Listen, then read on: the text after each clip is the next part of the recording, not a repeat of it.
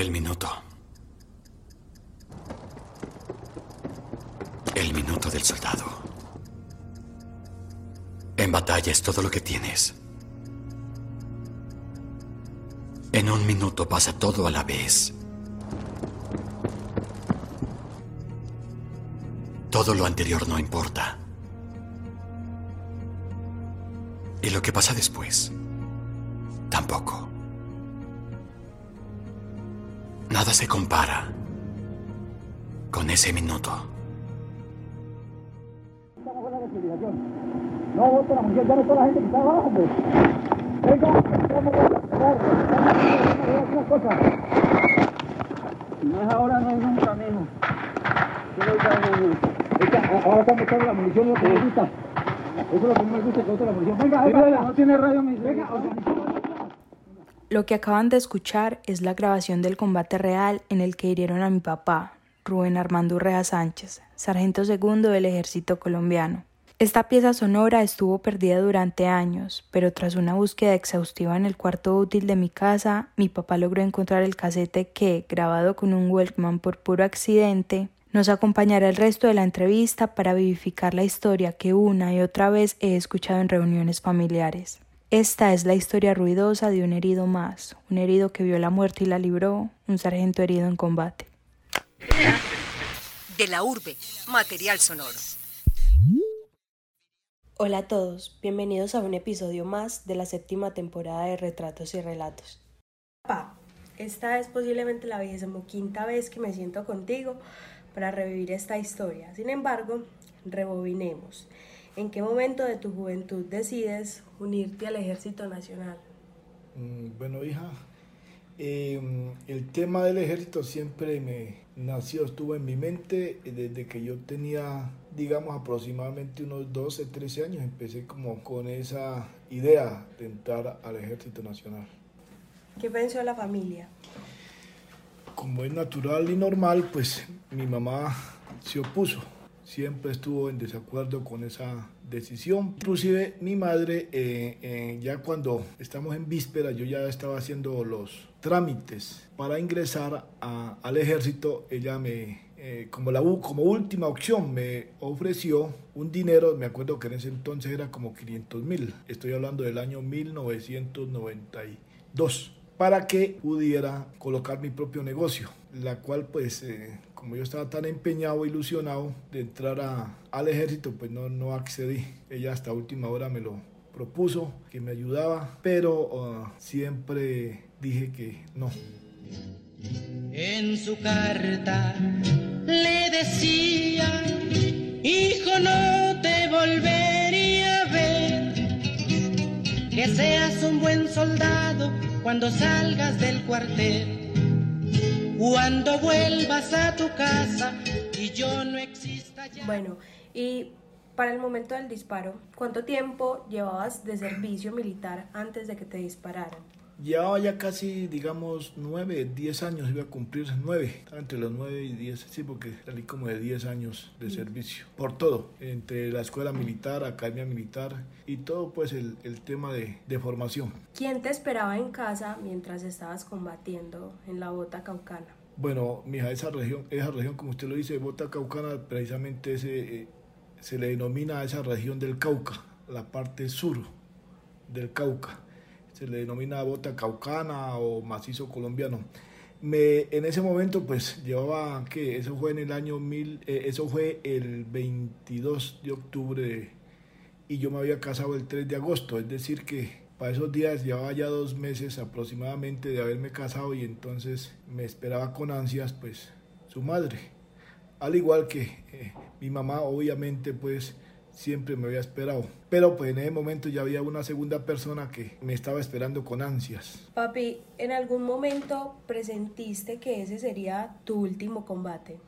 Eh, el último combate y, la última, el último momento con vida, porque la verdad tengo que, eh, sea este el momento, aprovechar nuevamente, darle gracias a Dios por eh, darme la oportunidad de seguir viviendo, porque es que el, impacto fue en el cuello mm, y me afectó la laringe, entonces eso fue muy difícil porque me estaba quedando sin respiración.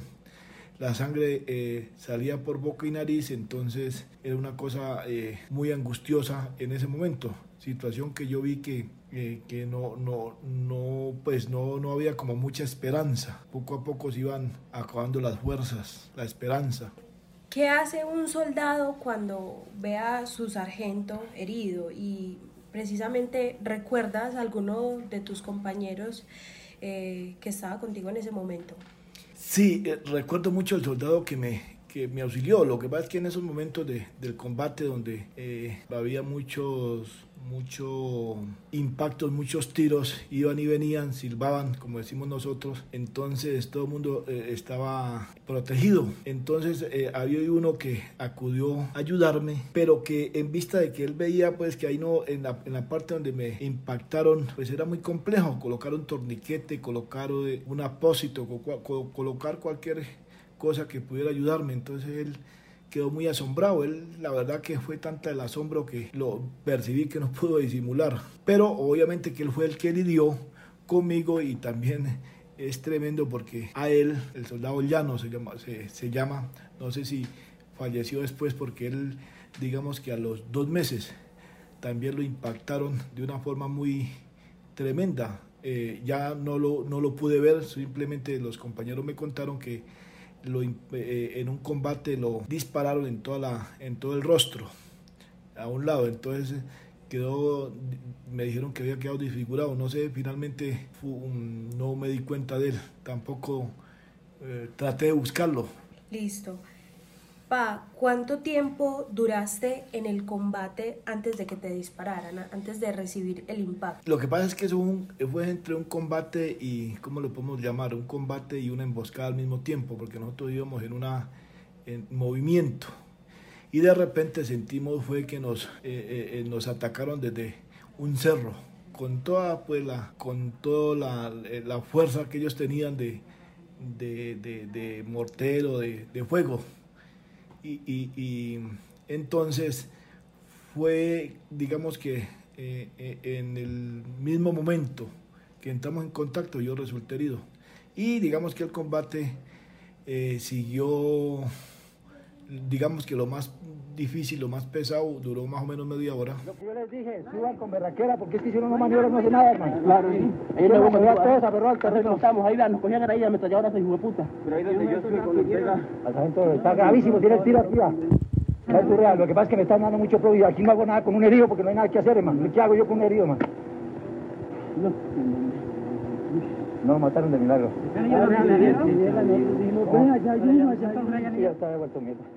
Pa, ¿recuerdas con precisión el momento exacto en el que la bala te, te impacta, te atraviesa el cuerpo? Ah, sí, efectivamente me, eh, me impactó, pero yo no sentí mucho. Pensé que había sido como algo que cayó, o sentí un quemo, un, como una especie de, de, quemón.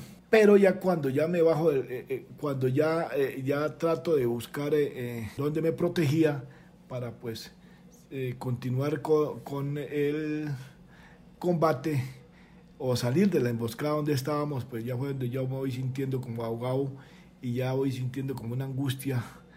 Y eh, es ahí donde ya me doy cuenta que cuando ya empiezo a tocar, me, mando la mando al cuello y es donde veo que ya está saliendo sangre. Ahí es donde ya, eso casi, casi es al instante porque al instante es que empiezo yo a ver la, las consecuencias. ¿Cuánto tiempo pasó para que recibieras atención médica y cómo te sacaron del lugar? Por el lugar, eh, a pesar de que yo iba, eh, yo iba de comandante de un grupo, eh, también iban varios, iban varios cuadros de mando. Iban, en otro grupo iba el Cabo Bravo, el cual fue el que de alguna manera nos sacó de la emboscada con el grupo de él. Detrás venía eh, un sargento muy amigo mío y continuó con un teniente que era como el comandante de la compañía, pero el que en sí maniobró para sacarnos de la emboscada fue el cabo Bravo. Y el que luchó y me sacó de, la, de me extrajo pues físicamente del combate fue eh, eh, el sargento. Ya, jóvenes, ahora sí en adelante hay 1, 2, 3, 4, 5, 6, 7, 8 y conmigo 9. Vamos a maniobrar, vamos a maniobrar. No nos quedemos aquí porque más nos colonen y luego la gente se pone hueco. Con calma, no disparen, hermano. Ubiquen el objetivo. ¿Para qué disparan?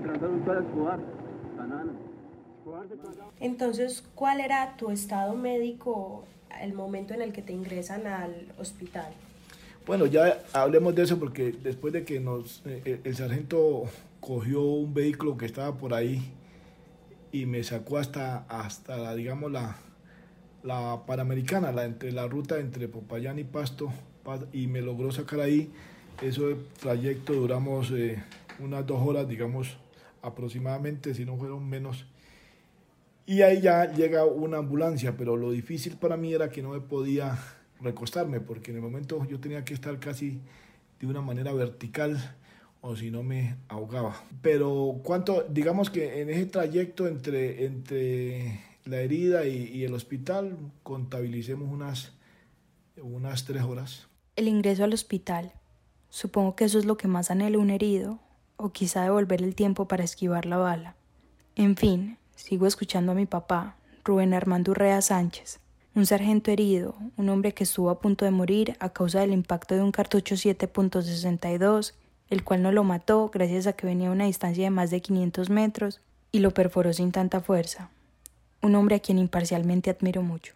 Entonces ya cuando llegamos al hospital, yo llegué consciente, pero me pasan de una vez a cirugía y luego salgo ya porque esa fue, fue una cirugía. Yo llegué como a las, digamos, 6 de la noche, 6 de la tarde, seis y media, y es donde ya salgo como a las 3 de la mañana aproximadamente. Eso dicen pues pero yo despierto como al otro día, digamos a las 10, no sé a qué hora sería, despierto en unas condiciones difíciles, eh, inflamada la cara, todo el cuerpo de la, debido a la cirugía, y es donde ya no puedo, eh, eh, no puedo hablar pues absolutamente nada.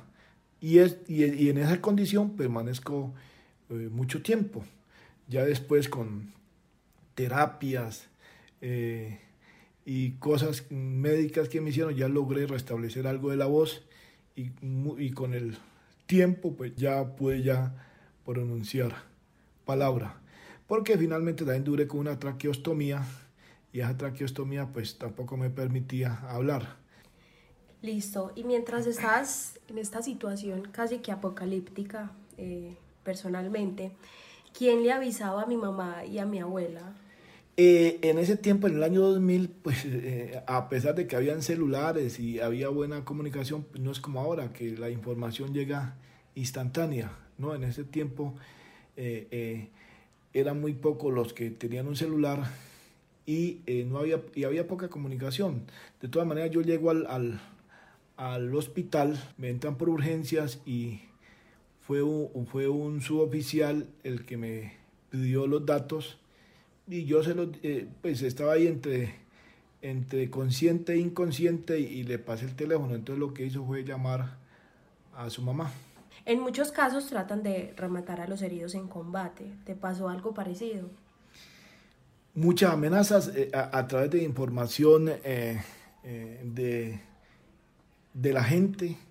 También la información llegó al batallón y eh, es ahí donde deciden posteriormente, después de tres días, no me acuerdo mucho, sacarme, evacuarme para el hospital militar en, en Cali. Pero efectivamente sí había una amenaza generalizada. El Cauca es una zona con un nivel de peligrosidad, digamos, alto en ese, en ese entonces. Entonces, eh, eh, fue así que sí sentí, la, sí sentí el peligro. ¿Cuánto tiempo pasaste en el hospital y quién te acompañó a lo largo de, tu recuperación? Oye, hija, pues eh, ah, yo estuve rodeado de toda la familia. Cuando hablo de la familia, hablo de mis padres, mis hermanos. Pero en sí la que estuvo ahí conmigo en todo el tiempo fue su mamá. Eh, estuvo, me cuidó todo el tiempo. Eh, se aislaba unos momentos para irse a cambiar de ropa, pero siempre estuvo ahí conmigo. El tiempo, la verdad, en este momento no caigo en cuenta cuánto fue, pero siempre fue unos días, digamos, todo ese proceso duró de hospital, digamos que un mes y más larguito. eh, donde yo quedé eh, desde el combate que no pude hablar. Entonces, entonces fue un tema difícil. Papi, ¿qué pasa después de que te recuperas? ¿Tenías pensado volver a la vida militar? Claro, efectivamente, eso, eh, a pesar de que hubo, hubo momentos donde uno se acordaba porque pensaba que eh, eh, a uno nunca le iba a pasar, pensaba que los muertos y los heridos eran los compañeros, que uno no iba, no le iba a suceder, pero sí pensé, nunca pensé en retirarme, nunca pensé en tirar la toalla, siempre seguir adelante, pero sí había un temor generalizado después de eso y yo decía pues de que cuando me recuperara y, volviera pues otra vez digamos al campo de combate o, a realizar las operaciones militares pues tendría mucho más cuidado. De hecho, eh, cuando me recuperé no logré volver pues a, al, área, al área de operaciones, pero sí hubieron unas cositas por ahí pequeñas patrullaje y, y aplicaba y andaba uno pues eh, con cierto temor y con cierto recelo de que eso volviera a suceder. Entonces, después de toda esta recuperación bastante tortuosa y difícil, tanto para ti como para mi mamá y toda la familia, ¿cómo fue el proceso de readaptación a la vida civil? Después de que me hieren, yo duro aproximadamente un año más en el ejército haciendo labores pues administrativas. Y ahí es donde pues trato ya de, de, pues tener, eh, digamos, esos tratamientos eh, médicos y, digamos, esa adaptación. Ya luego ya paso ya al retiro. El ejército mm, me manda a hacer una junta médica y deciden pensionarme. Y ya, ya teniendo aproximadamente 27, 28 años, pues ya salgo pensionado, habiendo entrado de 18. En este punto de tu vida, si tuvieses la oportunidad de volver al pasado, hubieras recibido el dinero que mi abuela te ofrecía para que no te fueras para el ejército. No, pues es que no, no, no creo que lo hubiera, no, no creo que, porque pues eso ya lo sabía uno. Cuando uno va a entrar a, a las fuerzas militares, en este caso mío en el ejército, ya, ya tiene que uno, ya sabe que hay un peligro inminente de que lo hieran, de que lo maten o de, pasar a una cárcel. Entonces hay como tres, hay como tres situaciones, pasar a un, a un hospital, a una cárcel o a un cementerio. Yo creo que eso lo, eso lo consideré desde antes de entrar al ejército. Entonces es una decisión seria que uno toma y no por eso, porque todas esas cosas se consideran, todos esos riesgos, esos peligros se consideran antes de entrar al ejército. Aunque, claro, no es lo mismo considerar que cuando ya le pase. Eso ya es otra cosa. Papi, muchísimas gracias por contarme esta historia una vez más. Listo, hija mía. Retratos y Relatos es una serie de De la Urbe. La presente entrevista fue realizada por Alejandro Urrea Seguro, quien les habla. Contamos con la coordinación general de Alejandro González Ochoa. Los invito a que escuchen las otras entrevistas de esta temporada. Hasta pronto de la urbe, material sonoro.